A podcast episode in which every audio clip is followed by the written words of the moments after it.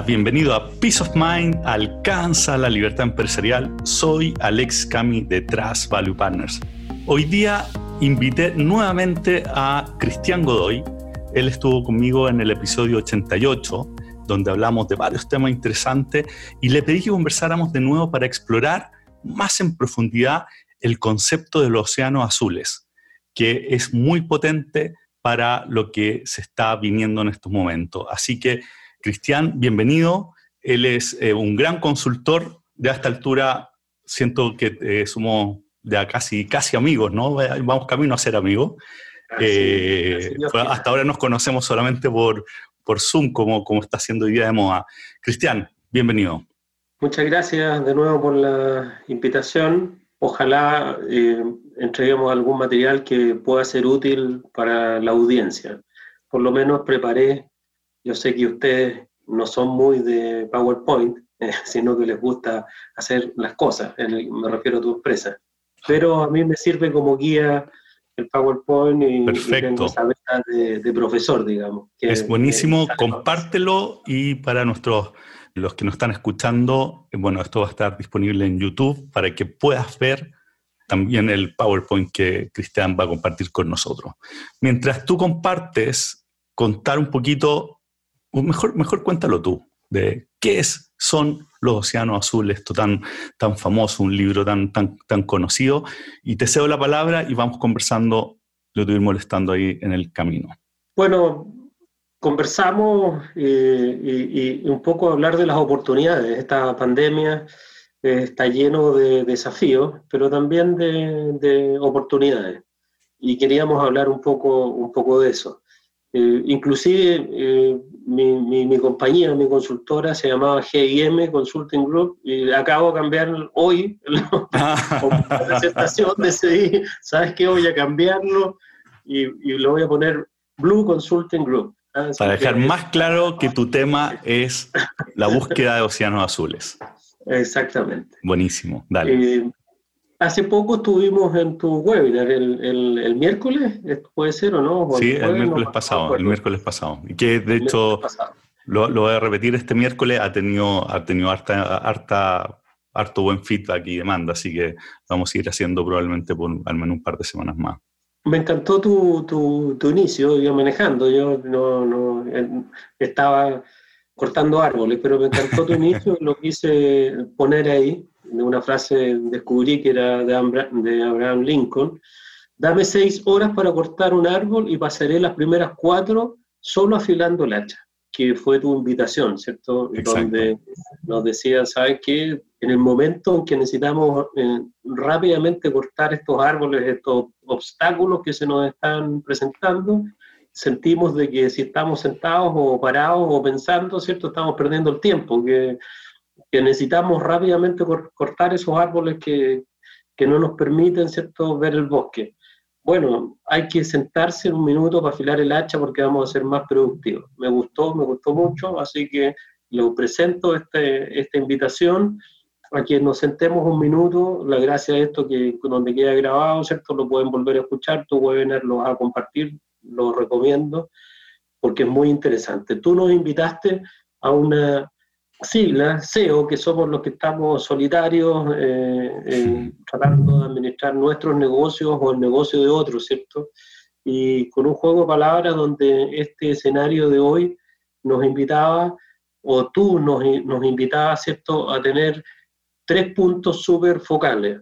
La caja, la creación de escenario y no perder las oportunidades todos van a tener a disposición este webinar, ¿cierto? Pero diste consejo muy bueno, muy práctico, ¿cierto? Para poder enfrentar esta disyuntiva. Un resumen, ¿cierto? Lo importante es la caja para subir, yo creo que cualquiera lo tiene muy claro.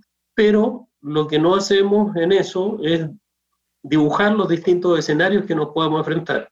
Primero porque no los queremos dibujar en nuestra mente. Mm. No queremos poner esos escenarios más crítico en, en, nuestra mente y poder llegar a decir que tengo que tomar ciertas decisiones que no son las que quiero tomar. Pero desgraciadamente es ahí donde tiene la mayor importancia porque ya vas a estar preparado con, con, lo que tienes que hacer, que es lo que nos invitaste tú. y nos invitaste también a mirar las oportunidades, porque en este concierto en que estamos se generan también oportunidades. Y ahí quiero quizás adelantarme y decir, oye, siempre nos han hablado de que lo más importante es el foco. No perdamos el foco, porque nos podemos desorientar. Y quizás en este minuto lo que tenemos que hacer es desorientarnos. bueno, ese es justo el punto que yo, que yo trataba de hacer, eh, que trato de hacer en el webinar. El, le diste, pero clave. De hecho, yo eh, hace, ah, en, en, un episodio bastante anterior hablamos del norte de la empresa, que hacia dónde hay que ir, y decía, y ese hay que mantenerse fijo, avanzando, salvo que ocurra un cambio estructural o algo, algo, algo relevante. Y eso es lo que estamos viendo ahora, entonces, el concepto de ampliar la mirada para definir el nuevo foco es lo que necesitamos hacer ahora. Así que estamos, pero muy alineados. Así es. O estar en un foco transitorio para poder generar caja, etcétera, y después volver al, a ese horizonte que nos habíamos fijado antes. Bueno, eh, nosotros en el webinar lo que planteamos es que el foco de la caja debería ser manejado por tu equipo, no, no las decisiones, sino que, sino que te deberían, te deberían liberar del día a día para tú enfocarte más en este trabajo que es más creativo, es más divergente, que requiere una amplitud de mente más grande. Y ahí podemos entrar a temas muy entretenidos y, no, y, podemos latear a nuestra audiencia, pero la importancia de las organizaciones ágiles, ¿cierto? donde la toma de decisiones esté en grupos, en focos, donde ya es del pasado eso de que todos criticaban al líder o al líder, el super boss, y, ahora les toca a todos ser boss. Al proyecto específico, pues, hay proyecto específico que puede ser la caja, que puede ser atender a un cliente, ¿cierto? Tomar liderazgo, eh, una persona que antes se consideraba de un mando medio o del, del, inicio de la pirámide, y ese va a ser el boss para ese proyecto. Pero eh, es una invitación más todavía en este tiempo, que son las lo que se llamaban antes las guerrillas, ¿cierto? O lo que fue en algún minuto el ISIS, o, lo que, o cómo pudieron derribar las Torres Gemelas, ¿cierto? Con una organización ágil. pero saquemos ejemplos más, más, más, más, más lindos. Dale, sigamos. Bueno, hay un...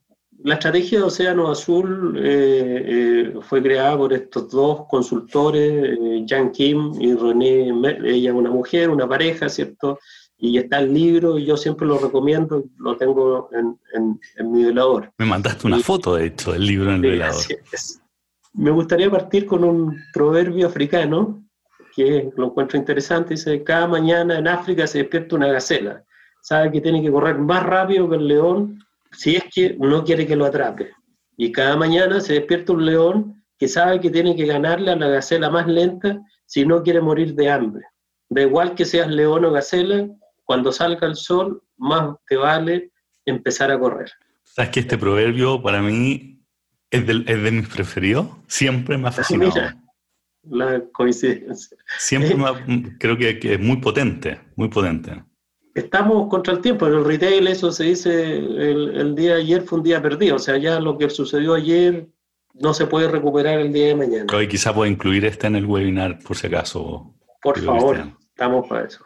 Esto del pulso salió, ¿cierto?, el fin de semana, la historia de empresas que se han reinventado en virtud de la crisis sanitaria. Y sale dentro de su artículo y toman cuatro casos. Una productora, ¿cierto?, de todos estos recitales, que es lo que tiene, capacidad logística, camiones, técnicos, etc. Y no tienen recitales, entonces pasaron del rock and roll a la venta de tomates y cebolla. Es decir, llegaron, tengo gente que son capaces de armar escenarios, ¿cierto?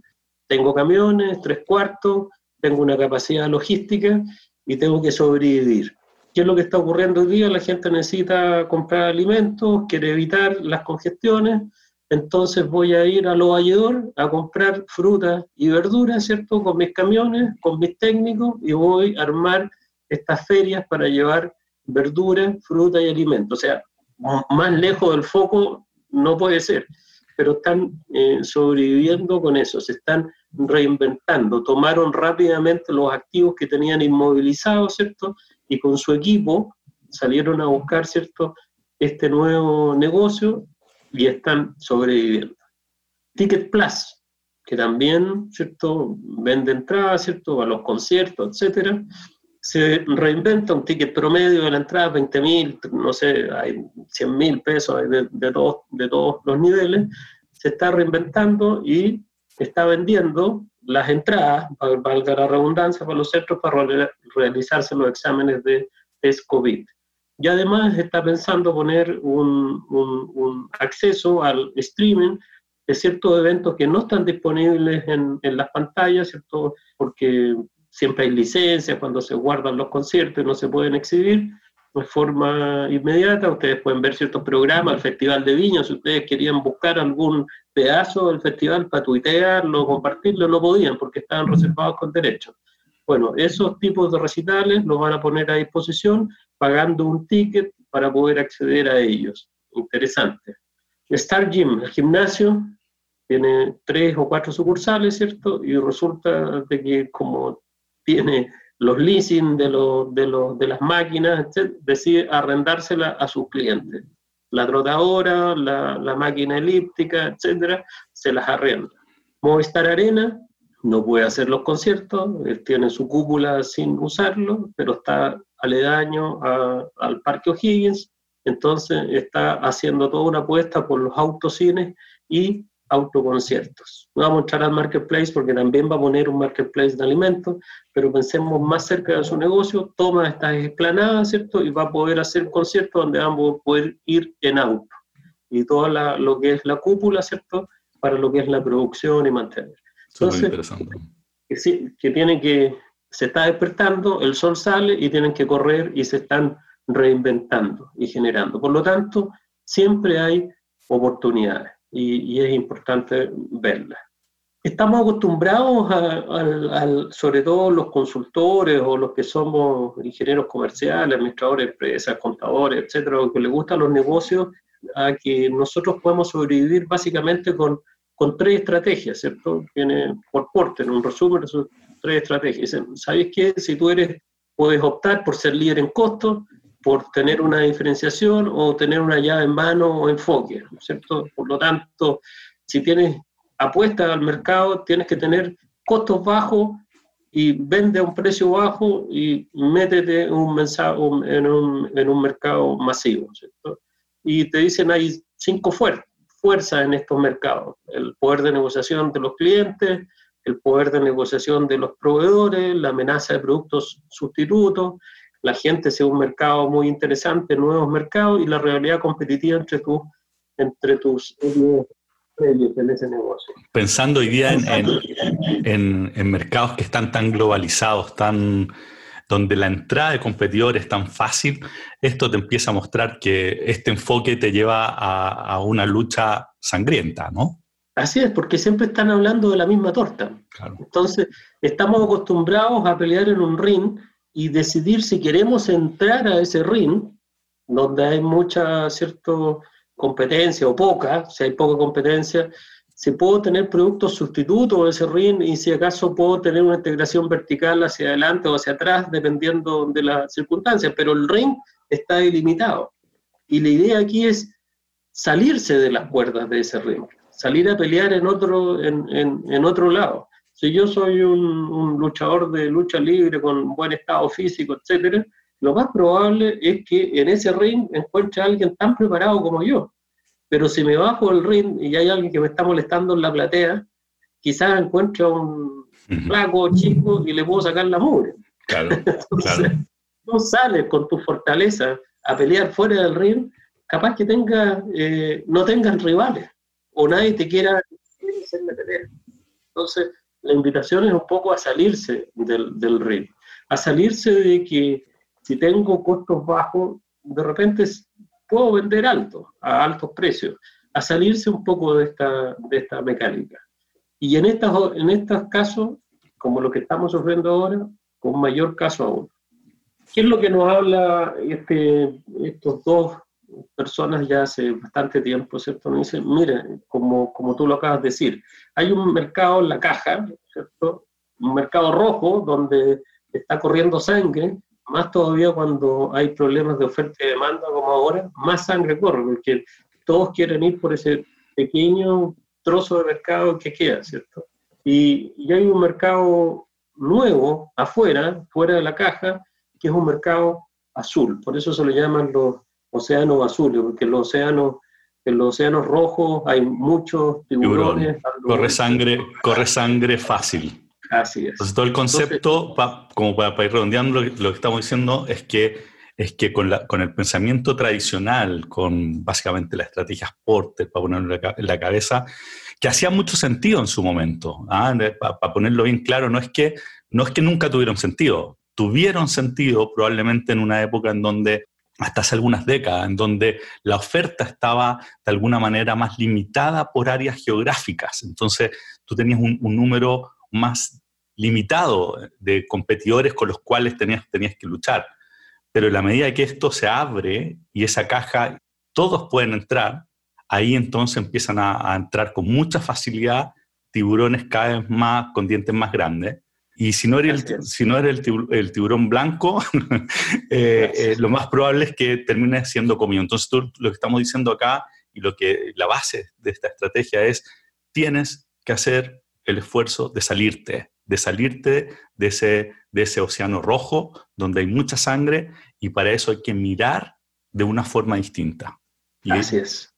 Y de repente, pues, con cosas sencillas, aquí vamos a hablar un poco, cosas un poco más complejas, pero hoy día también en, en, Pulso de la Tercera sale un artículo de John Martínez que dice que las empresas las han, las han pillado a muy pocas empresas con sus procesos de digitalización en marcha, muy pocas. Por lo tanto, hay muchas empresas, sobre todo el B2B, donde se ha privilegiado la venta presencial o la empatía del vendedor, la creación de relaciones, etcétera, cosas que hoy día no pueden hacer y muy pocas empresas han tenido o, o trabajan con un CRM o, o trabajan mm. con, con, gestión de leads, etcétera, y de, de pronto en esas empresas su mercado azul es lograr entrar en este proceso de digitalización yendo a los mismos segmentos. Ni siquiera eh, estamos hablando de, de, una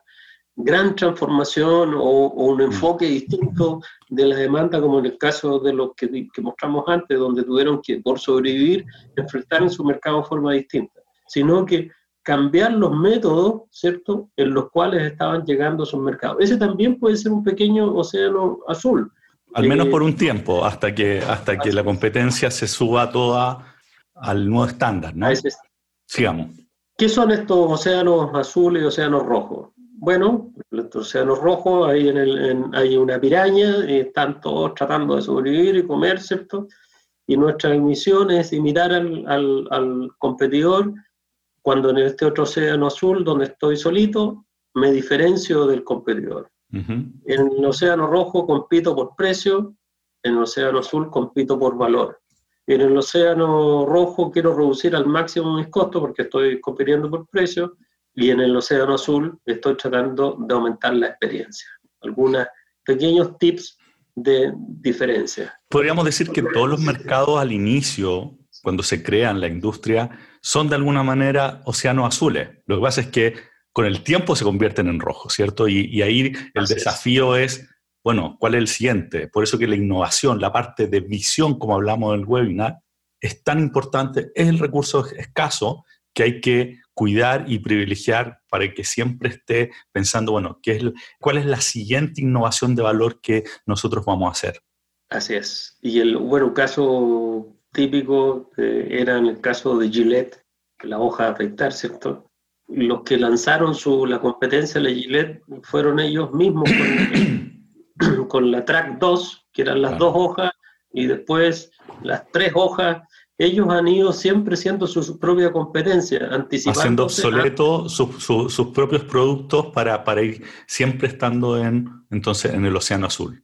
Así es, siempre creándose un, un, océano azul distinto. Bueno, y si vemos Porter, él te decía, hay una posibilidad de que entren personas a este mercado. Claro, si, si es azul, van a querer entrar otros a, estar ahí. Entonces, tengo que estar siempre atento a lograr diferenciaciones distintas y ir apartándome de, de esos mercados. Y crear nuevos mercados, porque como decía Steve Jobs, la gente no sabe lo que quiere. Claro. Entonces, ahí hay un, lo vamos a ver un poquitito, que es un método que después lo pueden googlear y pueden verlo, que es el, el mapa de la empatía, para ir solucionando este tema del, del, de qué mercado y a dónde voy a atender. Pero quedémonos aquí un poco en la comparación. Tenemos los océanos rojos y el océano azul. Compito en el océano rojo por un espacio en el mercado existente. Y acá voy a otro lado. Creo un espacio sin competencia en el mercado. claro.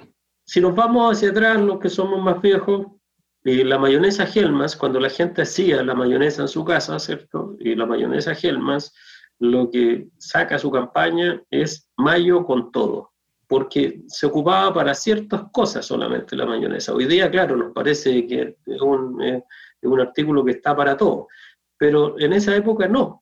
Y su, publicidad su, es que la mayo podía ir con todo, con papas, con choclos, con, con todos los, con tomate, con todos los usos que se, se hacen y más encima fácil. Bueno, ahí se salieron de, de, su mercado, crearon un mercado nuevo de gente que antes no consumía este aderezo en, en, en otros artículos que no fueran en esa instancia y hacer un hot dog, etc. Entonces, claro. salen y abren. En el mercado rojo queremos vencer a la competencia y aquí queremos hacer que la competencia no tenga importancia. Pierda relevancia, salimos completamente. Así, explotamos la demanda existente en el mercado y aquí creamos nueva demanda. Claro. Elegir entre la disyuntiva de valor o costo, ¿cierto? O me sí. diferencio o soy el del mínimo costo. Y tiene aquí, que ser un, I. Exactamente. Aquí rompemos esa disyuntiva. O sea, tratemos de lograr al mínimo costo el mayor valor posible. Y vamos a ver cómo alinear todas las actividades de la empresa con la decisión estratégica de diferenciación o liderazgo en costo, ¿cierto? Alineación estratégica. Alinear las actividades de la empresa con el propósito de lograr simultáneamente diferenciación y liderazgo en costo. Es decir, aquí nos empuja a que seamos diferentes, todo lo que está aquí es diferente, ¿cierto? Cobremos por esa diferencia, pero que además logremos el mínimo costo. Cristian, y, si alguien estará, puede estar pensando, oye, pero diferenciación, ¿no es eso ir detrás de un océano, será un lago azul, digamos, algo más chiquitito, porque estamos hablando de algo más en el margen, pero ese, de, de, eso estamos hablando, ¿verdad? Estamos hablando de diferenciación que ya vamos a abordar, pero desde el punto de vista del cliente, es decir, lo que aquí vamos a hacer es ver lo que realmente valora el eso. cliente ¿cierto? Y a eso darle mucha importancia eso, y darle menos importancia a lo que no valora el cliente. Claro. Entonces, si no, claro. en eso te, tienes ahorro en costo. Y en lo otro vas a tener, pero te lo van a pagar. Si el claro. cliente realmente valora un atributo en forma significativa, te lo va a pagar. Ejemplo, Starbucks, ¿cierto? Valoro estar aquí mi tiempo, que nadie me moleste, que me llamen por mi nombre, etcétera, y resulta que mi mesa está sucia, me, no, no la limpian, no me atienden a la mesa, tengo un montón de artículos, pero resulta que el café me sale más caro que irme a sentar a una mesa en, en otro café. Entonces, ¿por qué estoy pagando más caro por un producto donde no me dan ciertos niveles de servicio? Simplemente porque esos servicios son menos relevantes para mí realmente en esa experiencia y estoy pagando por los que son más relevantes. Bien, sigamos.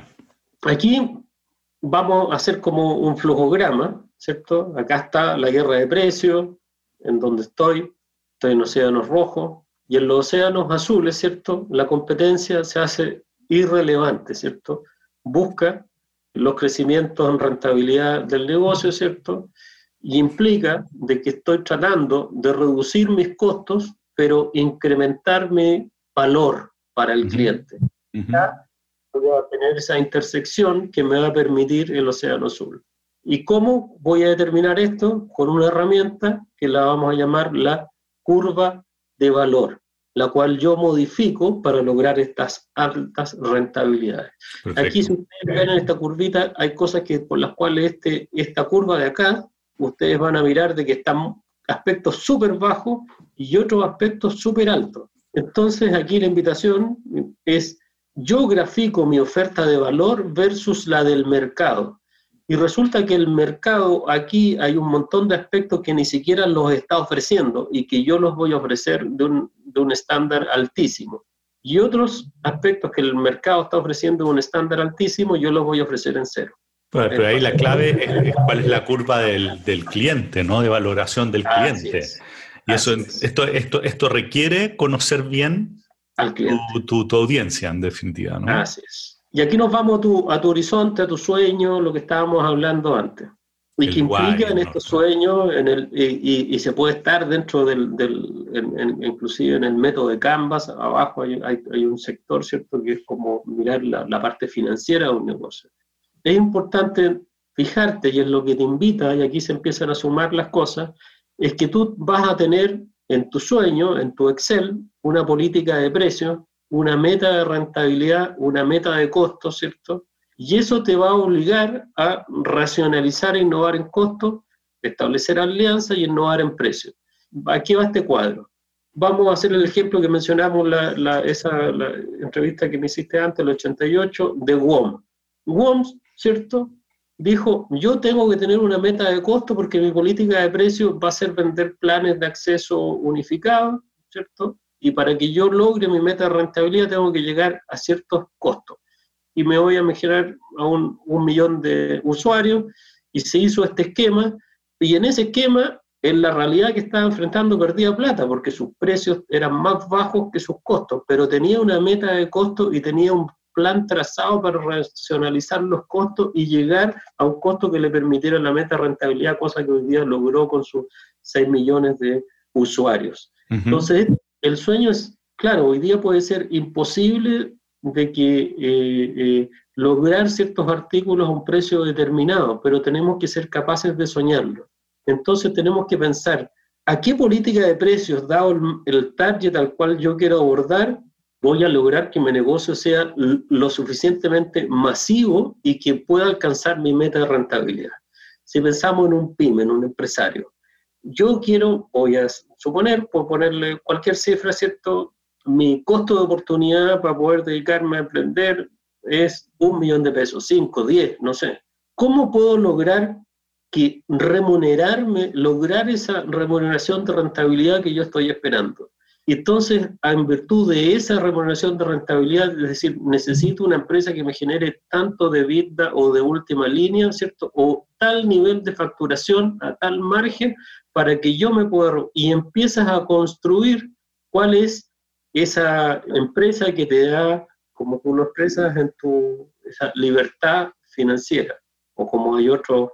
Cristian, y esto lo que, está, lo que eh, estamos planteando acá es que tú partes con un precio objetivo, entonces. Tú dices, mira, yo, yo, yo me quiero fusionar en este nivel de precio. Y de ahí construyes la estructura, la organización, los procesos, eh, eh, etcétera, que te permitan llegar a ese precio con la rentabilidad que tú esperas. Así es. Que es al revés. Como, es al revés de cómo normalmente se hace, ¿no? Así es, así es, o como decía Tony Robbins, ¿cuánto es lo que quieres tú? Yo quiero, yo, supongamos al revés, un empresario, un emprendedor. Yo como emprendedor tengo libertad financiera recibiendo yo cantidad de ingresos anuales o mensuales. ¿Qué empresa necesitaría tener para tener esa cantidad de ingresos mensuales? Me encanta lo que estás diciendo. Hay un capítulo que se llama El norte del empresario, no de la empresa, sino del empresario. Y uno de los puntos que hablamos es, eh, está, hace, hace un montón de capítulos atrás, es que es clave que tú sepas eso, que tú digas cuál es tu número, qué, qué número, qué número al cual quieres llegar para que la, eh, construyas la empresa a partir de tener claro eso así es, ese es, ese es nuestro desafío. Buenísimo. Y en virtud de esto, la herramienta este de Océano Azules yo creo que es muy buena porque te permite en tu horizonte, tu sueño, ponerte el horizonte del empresario y, y ya vas a tener un número, entre comillas. ¿Cuál es tu número? Como decía una, un, una FP. Tienes tu número. Y entonces, ¿qué opciones tengo de mercado? Si en mi primera experiencia, ¿qué opciones tengo de mercado? O dado mi mercado, eh, porque estoy en un negocio X, cuál es la cantidad de, de, venta que voy a necesitar, la cantidad de rentabilidad que voy a necesitar y después meterle para llegar a tu promedio. Por así Cristian, ¿y por, qué, ¿y por qué terminas con innovar en precio? ¿A qué se refiere eso? Porque dentro de innovar en precio está, como el caso de WOM, tratar de ser, para efectos de ese mercado, ojalá que tu propuesta de precio sea sumamente innovativa. Y eso no implica de que, de, que tengas que ser la más baja, pero sí que logres innovar en precios más bajos para esos clientes porque tú les vas a dar un servicio donde ellos no están recibiendo ese servicio y esa es parte de la pega importante que tú estabas a hacer. Entonces, para esa persona siempre va a ser innovar en precio. O sea, un, iPhone que te vale eh, mil dólares está innovando en precio porque te está entregando un montón de cosas, pero no significa que sea el más barato. Bueno, ese, ese, punto yo creo que es clave porque al final lo que queremos es que es aumentar el valor, Exacto. el beneficio, mejor dicho, para el cliente. Eh, eh, es, es el valor percibido por el cliente menos lo que le cuesta. Y eso no necesariamente implica que tenemos que bajar precio, puede ser subir, que es lo mismo que, no sé, el ejemplo que hablábamos de, en el otro episodio del, del Cirque du Soleil, ¿no? que, que también aumentan precio. Entonces, el, el, tema no es bajar precio, sino que aumentar la relación costo-beneficio eh, eh, para mejorar la relación de, para el cliente, que tenga más utilidad. Súper, sigamos, Cristian. Seis caminos. De, esto es como para un brainstorming. ¿Ya? Hoy en mi empresa estoy con este desafío. ¿Esto los plantean en el libro también, Cristian? Como Armor Brainstorming, sí. También te lo, te, lo, te lo plantean en el libro. Lo que pasa es que está Aquí tengo como una mezcla de todo, pero la idea es, todo el libro, está sacado, estos seis pasos. Entonces, no están así puestos como, como ítems en el libro, pero son estos seis pasos, indirectamente están puestos. Tengo que crear océanos azules, salirme de la caja, salirme del mercado. Seis pasos para brainstorming.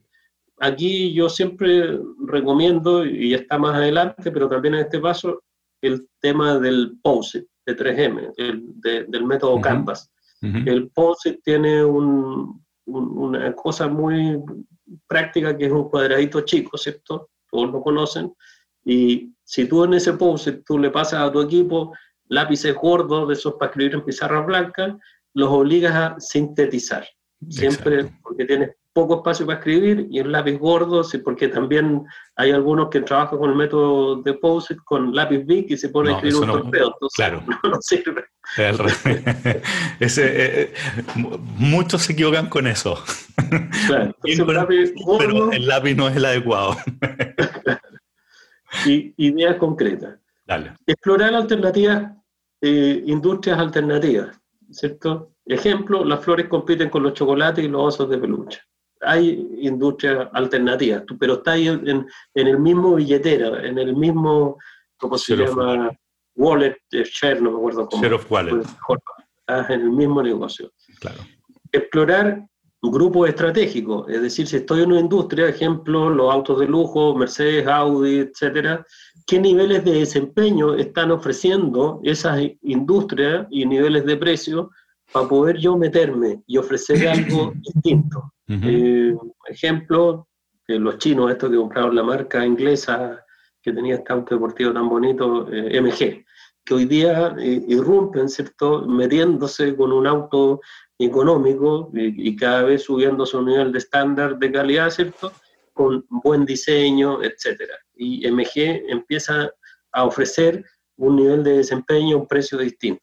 Explorar la cadena de compradores el comprador no siempre es lo que llamamos en retail el consumidor versus el chopper. Un tema es el chopper, el que compra, la madre es la chopper para la ropa de su hijo, independientemente de que el consumidor sea el hijo. Y por lo tanto genera una influencia distinta. Entonces, nosotros estamos haciendo en esta línea, estamos trabajando, por ejemplo, con un cliente que, que vende un producto bien especializado y el gran problema era justamente que se encontraba siempre con los compradores que no eran los, los que realmente decidían.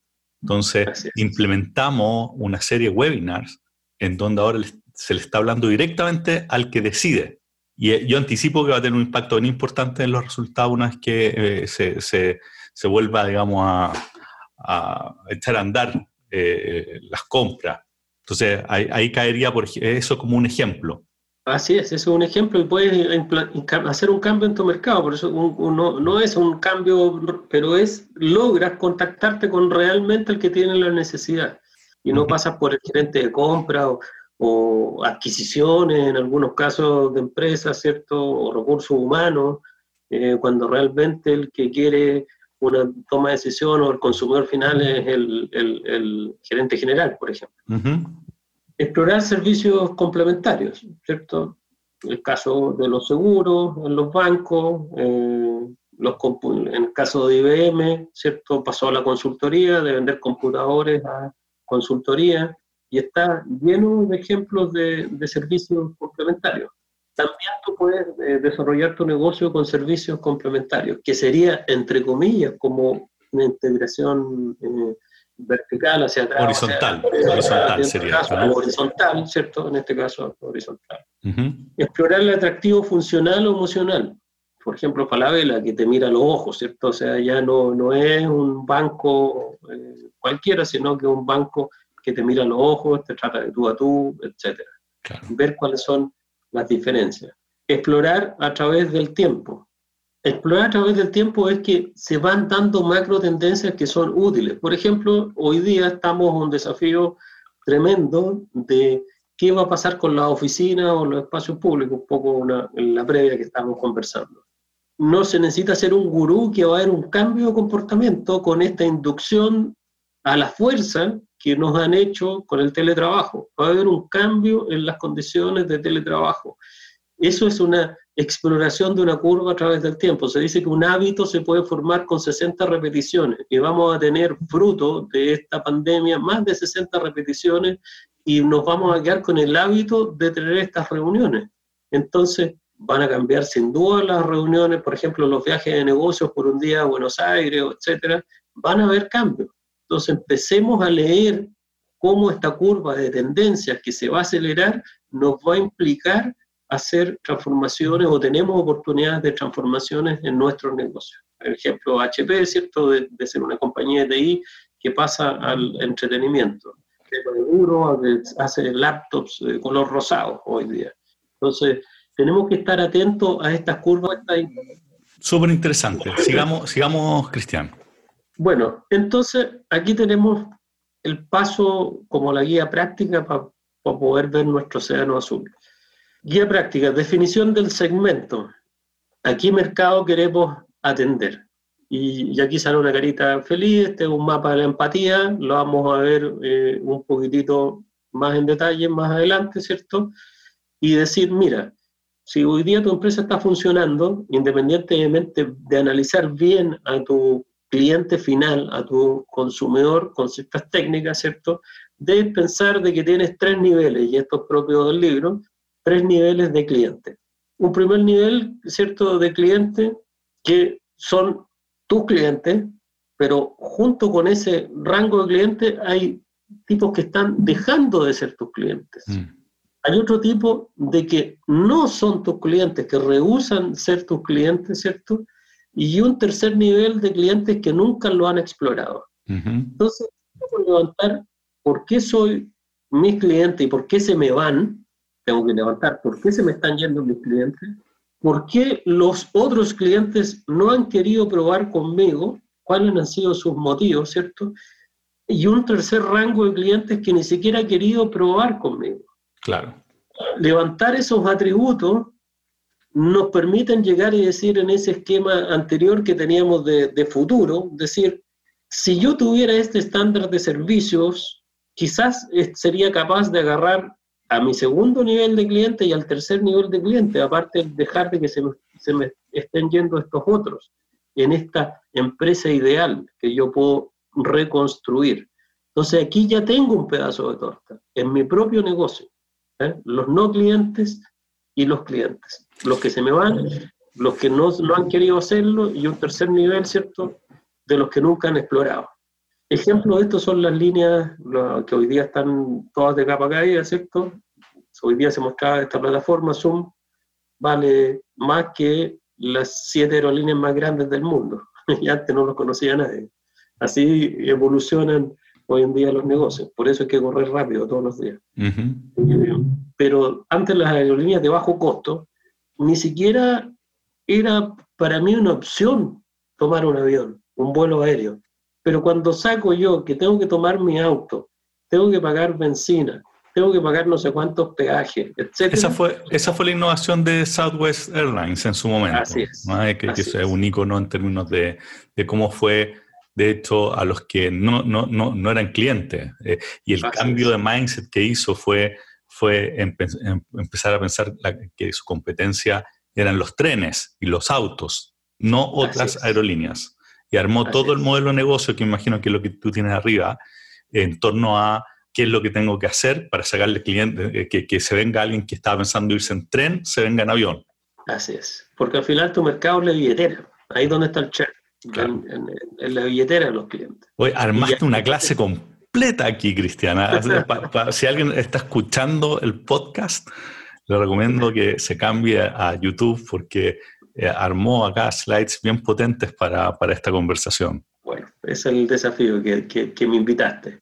Después defino mi sector con un Excel, ¿eh? puntos débiles y puntos fuertes. Igual les voy a mostrar uno, un, cuadrito que, que, les quede que lo usen. O sea, todo lo que estamos aquí lo puede usar cualquiera. Un Excel con los puntos fuertes y débiles de tu competencia, de, ese, de tu océano rojo y los tuyos, los puntos fuertes y débiles tuyos, ¿cierto? Después identificar las variables competitivas del sector es decir, lo que está ofreciendo esta industria tuya a los clientes. Las levanto. ¿Cuáles son todas las variables? Eh, nivel de servicio, precio, etcétera, todas las definiciones. Y ahí tú puedes hacer que yo les recomiendo decir todo lo que es el, el, journey map, la, la, ruta del cliente, ¿cierto? Entre que toma la decisión, lo prueba, el servicio postventa, etcétera, con otro cruce y ahí pueden ir valorando y comparando ese estándar de ustedes con la industria. ¿Y esto lo hace, lo hace ocupando eh, estudios de mercado? Lo que pasa es que... ¿Quién te hace, quién, cómo, cómo, llegas a tú a saber que eh, le pones un número 5, 6? ¿Cómo evalúas tú cada uno de esos atributos? Ahí tú puedes partir desde lo más sofisticado que hacer estudio de mercado con la gran diferencia de, de, que hoy día tenemos el mundo digital que te facilita todo esto, con, una persona que puede hacer una encuesta en SurveyMonkey, en digital o en Google. Sí, hay muchas opciones, pero, pero es, eh, ir al mercado a ver, a, a, escucharlo. ¿Tienes, esas dos opciones, como eh, sentarte con tu equipo a ocupar la intuición. Claro, el, desde. El desde sería hacerlo con, a ver cómo, cómo creemos y bueno, en la medida que podemos sofisticar, eh, tenemos recursos, podemos ir a, a, hacer estudios, por último, en aquellos atributos, elementos en donde tenemos menos claridad. Tú tienes, hoy día tú tienes dos cosas, tu equipo, tu equipo de ventas, que ya tiene una noción de lo que ofrecen tus clientes y siempre te lo están diciendo, pero no, porque nosotros estamos muy caros o ellos tienen una garantía mejor, etc. Ellos tienen una noción de lo que hace tu competencia. Dos, tus clientes, tus clientes, tienen una noción de lo que haces tú y lo que hace tu competencia también. O sea, ya tienes una base de datos a la cual preguntar. Y aparte de eso, más o menos, si tú estás metido en este negocio, tienes un universo, ¿cierto?, de clientes que te gustaría ser y que no son, y que también podrías entrar a preguntarlo.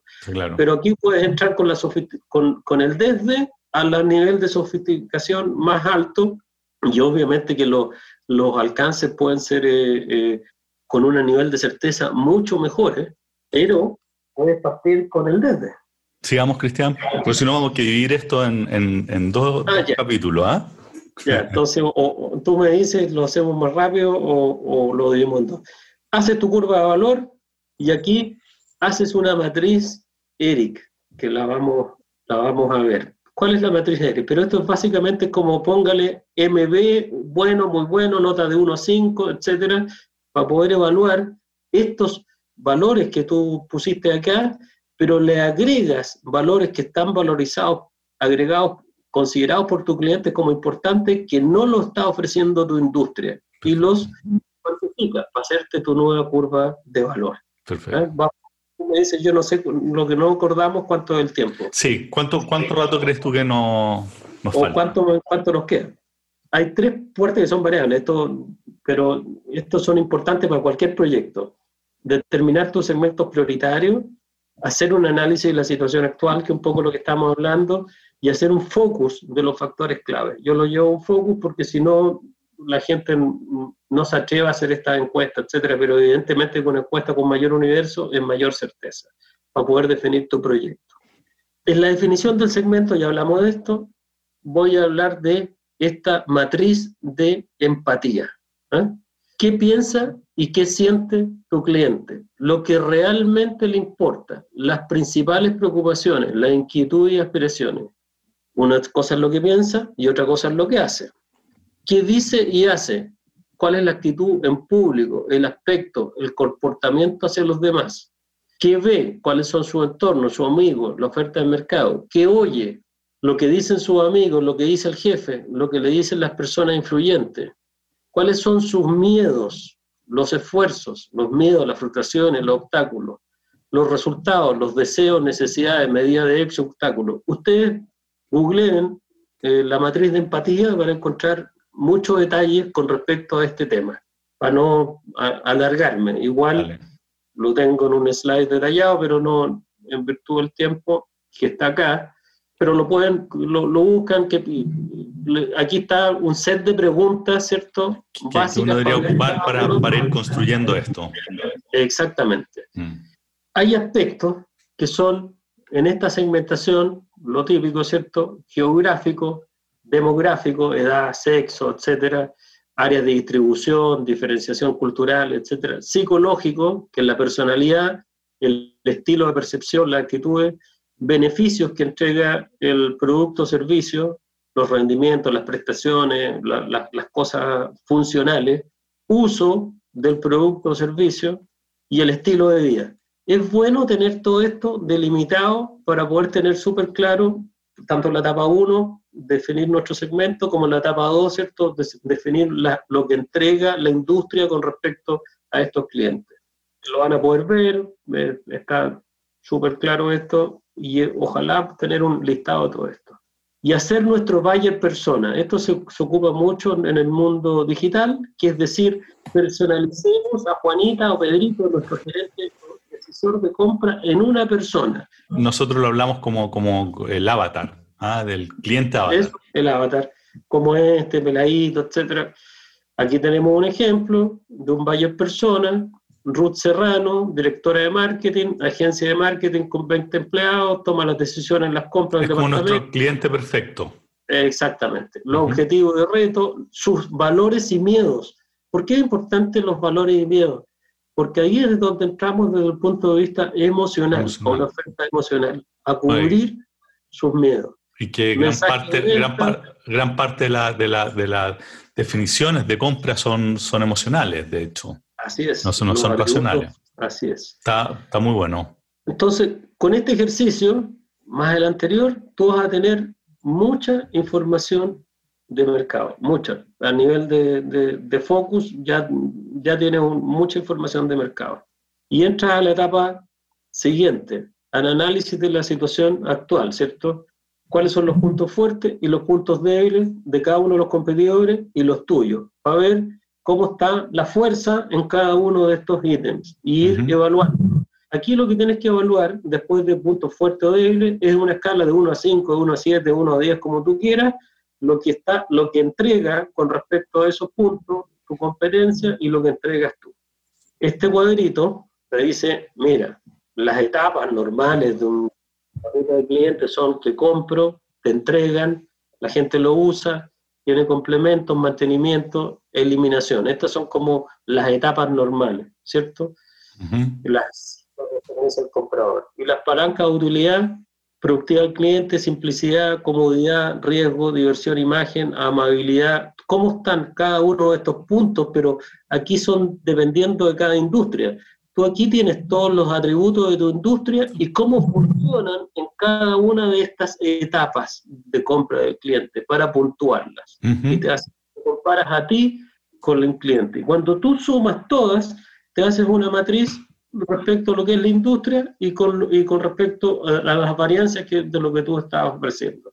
Es súper importante, esto un ejemplo de un parque industrial, ¿cierto? Donde hicimos un trabajo, es, oye, ¿sabéis que estoy en el parque industrial? voy a levantar todos los parques industriales que existen, los voy a buscar dónde están ubicados y voy a ver cuál es la característica de cada uno de ellos para yo poder construirme una característica diferente.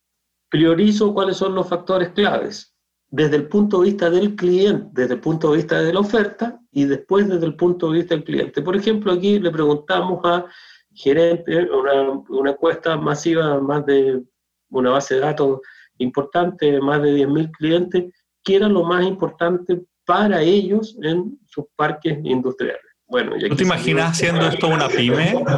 Es que por eso aquí pongo, este es un recurso serve, necesitas las bases de datos. Y si no, bueno, hay, que contratar asesores como Trasvalue, eh, Blues. O Blue Consulting, claro.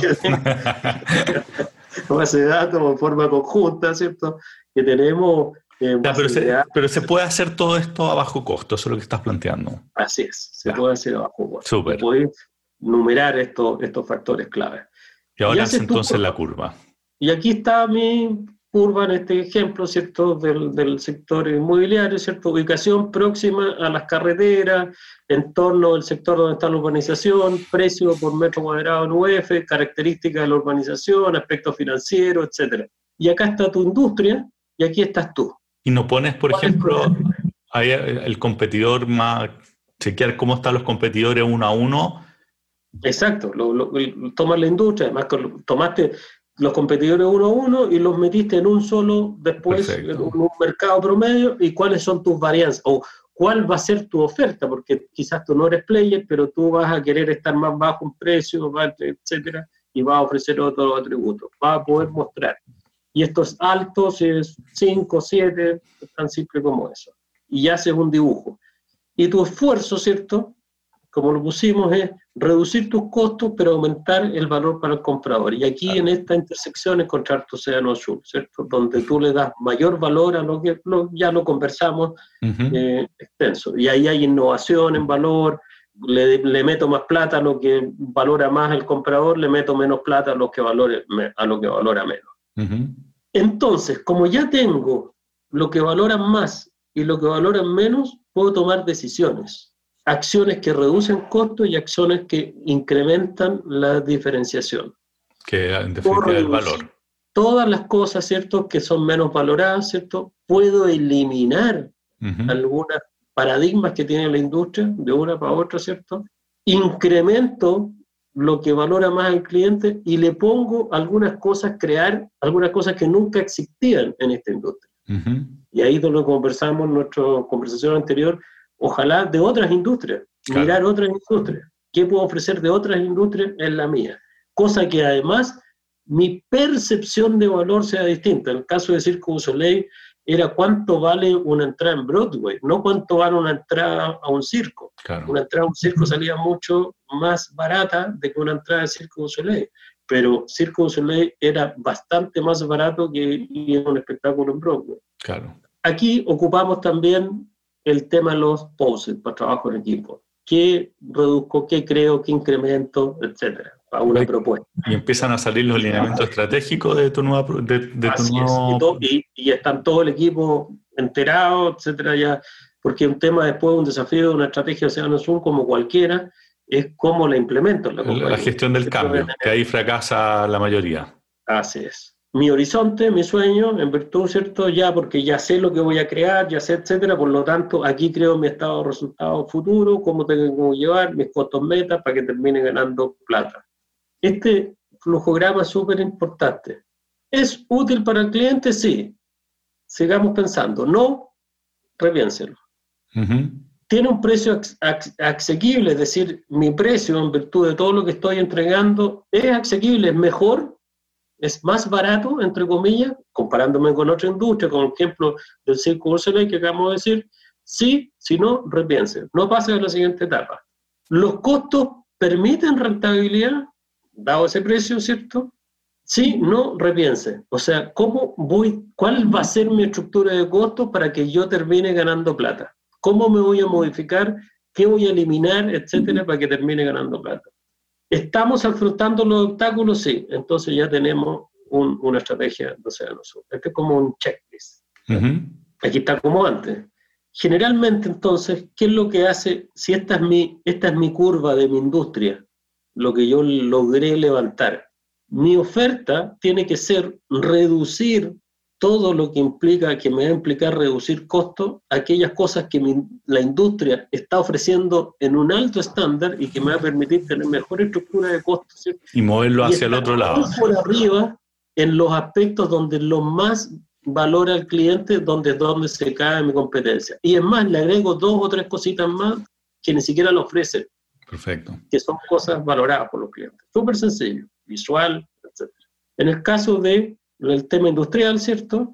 Aquí estábamos con la oferta de la industria, donde estos ni siquiera nos estaban ofreciendo un montón de ítems. Aquí redujimos, reducir, reducir, reducir, incrementar, incrementar, crear. ¿ah? Algunos temas en forma específica que nosotros decidimos abordar. Esa es nuestra decisión para poder enfrentar el negocio. Ejemplo, ya, ya voy terminando ejemplos claros de, océanos azules que no tomaron la, estrategia de océanos azules porque no se han creado, pero son realidades que tomaron el mismo concepto. Y vamos a ver si acaso era un incumbente o, un nuevo entrante, y si tomó la tecnología, creó tecnología o no, ¿cierto? Y si era un sector atractivo o no. El modelo Forte fue un modelo de océanos azules.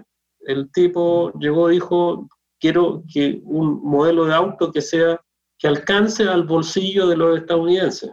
Y por eso es que todos los autos, siempre y cuando sean negros y todos iguales, él decidió entrar, no era un incumbente, fue un tipo que se metió en este mercado, su principal, ¿cierto? Tomó tecnología existente, pero lo reestructuró, ¿cierto? Con la, la fabricación en masa y se fijó su precio. Y después dijo, tengo que hacer algo para llegar, ganar plata y fijar mi costo y se metió en un mercado que no era atractivo en su minuto y generó un océano azul. Cuando dices que no es atractivo, ¿se refiere a que porque no existía, porque no, no estaba creado? ¿Por qué porque no, había players, porque no, estaba creado, habían players muy grandes, nadie se atrevía a meterse en ese mercado, o sea, no, no, no, dentro de Porter, ¿cierto? La amenaza de nuevas personas que, que se ingresaran era muy baja no era atractivo en su ah, minuto ese mercado, que entrar uno nuevo. Y entró uno nuevo y la rompió, digamos. Bueno, Ford fue la única compañía que no recibió ayuda del Estado en la crisis suprema. Después, en 1924, General Motors crea un eh, automóvil para cada cierto eh, bolsillo.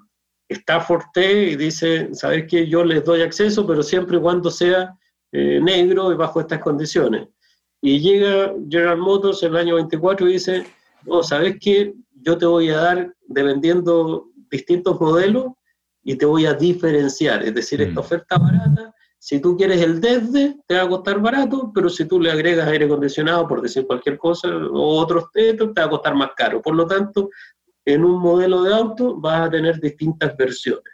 Y era un negocio en ese, en ese minuto, este océano era atractivo automóviles japoneses, después de la crisis del petróleo de los años 70. Hizo automóviles pequeños, confiables, cuando sacó la tracción eh, delantera y se metió en un mercado que no era atractivo, porque el precio del petróleo estaba tan caro que la gente no quería andar en automóvil. Pero ellos sacaron automóviles, los que se vendrían a ser los City Car ahora, y que aumentaban el espacio, porque al tener tracción delantera no necesitaban el espacio hacia atrás que tenían todos los autos de trasera, y generaron un océano azul. Minivan Chrysler, con, estábamos con todos los automóviles, ¿cierto? Y, y sacan la minivan en el año 84, que es un automóvil familiar, un éxito. En, la dueña casa, un éxito. Eh, ejemplo de océanos azules, ¿cierto? Yo, lo tuve, yo lo tuve y fue maravilloso cuando salió. Maravilloso, porque eran estas van de transporte de pasajeros, pero para tu casa. Maravilloso. Y, y generaron un negocio de otra industria, que era el transporte de pasajeros, claro. etc. Ejemplo, los computadores.